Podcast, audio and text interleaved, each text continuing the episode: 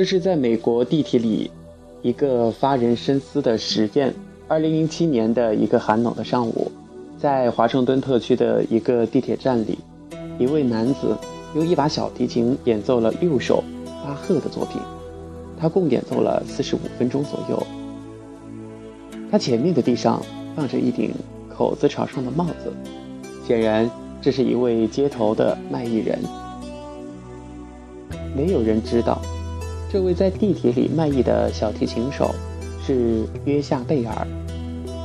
他呢是世界上最伟大的音乐家之一，他演奏的是一首世上最复杂的作品，用的更是一把价值三百五十万美元的小提琴。在约夏贝尔演奏的四十五分钟里，大约有两千人从这个地铁站经过。大约三分钟之后，一位显然是有音乐修养的中年男子，他知道演奏者是一位音乐家，放慢了脚步，甚至停了几秒钟听了一下，然后急匆匆地继续赶路了。大约四分钟之后。约夏贝尔收到了他的第一块美元，一位女士把这块钱丢到他的帽子里，他没有停留，而是继续的往前走。六分钟的时候，一位小伙子倚靠在墙上倾听他的演奏，然后看看手表，就又开始往前走了。十分钟的时候，一位三岁的小男孩停了下来，但他的妈妈使劲儿的。拉扯着他，匆匆忙忙地离开。小男孩停下来，又看了一眼小提琴手，但是他的妈妈还是不停地使劲儿地推他。小男孩呢，只好继续往前走，但是他不停地回头看。其他的几个小孩子也是这样，但他们的父母全都硬拉着自己的孩子快速地离去。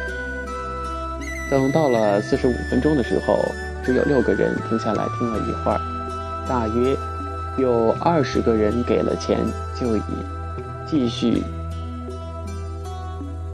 和自己平时的这个节奏一样的步伐离开。约夏贝尔他总共收到了三十二美元。要知道，两天前约夏贝尔在波士顿的一家剧院演出，所有的门票售罄。所以可以看出来他的这个，呃，人气之高。但是，要是坐在剧院剧院里面聆听他的演奏，演奏这些同样的乐曲，那平均就得花两百美元。其实，约夏贝尔在地铁里的演奏是《华盛顿邮报》主办的关于感知、品味和人的优先选择的社会实验的一部分。实验结束之后，《华盛顿邮报》就提出了这样的几个问题。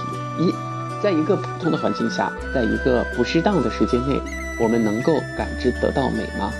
二，如果能够感知到的话，我们会停下来继续欣赏它吗？三，我们在意想不到的情况下，认可天才吗？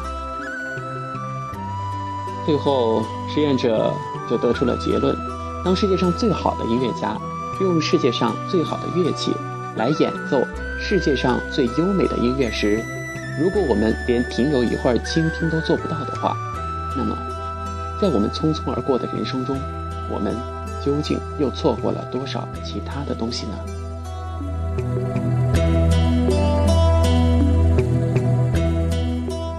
我们总总是总是在不断的赶路，不断的前行，以至于我们没有留意到沿途美丽的风景，以至于我们几乎忘却了最年少时的梦想。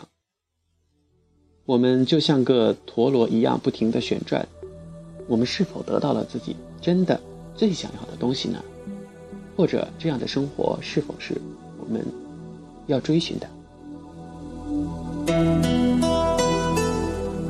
生存很简单，但是要过上好的生活却是不容易的。我们，我们是不是真的有的时候会忘记为何而出发？总是活在自己的设计的未来中，却忘记了生活中除了工作、财富，还有家庭、健康、快乐、朋友、亲情、爱情、友情等等。如果我们把工作和财富当成了生活的全部的话，那我们错过的就实在太多太多了。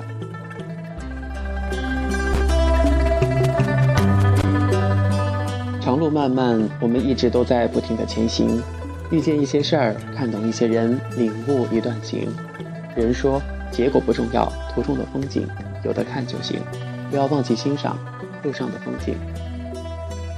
不要让那些已经发生了的事和那些改变不了的事情总是牵绊着你的心，也不要徒劳的担心未来，害怕这种事发生，这种好这种坏事降临到自己头上什么什么的。与其纠结过往，或者是担心未来，还不如把这些精力和心思放在欣赏人生旅途中的纷繁美景，过好当下，就是最重要的。节目最后把这句话送给大家：人生是条单行道，不错，错过了我们真的无法从头再来，但是至少发现错了，我们可以转弯。好了，亲爱的听众朋友们。本期《指尖流年》到这里就结束了，我是小熊，咱们再见。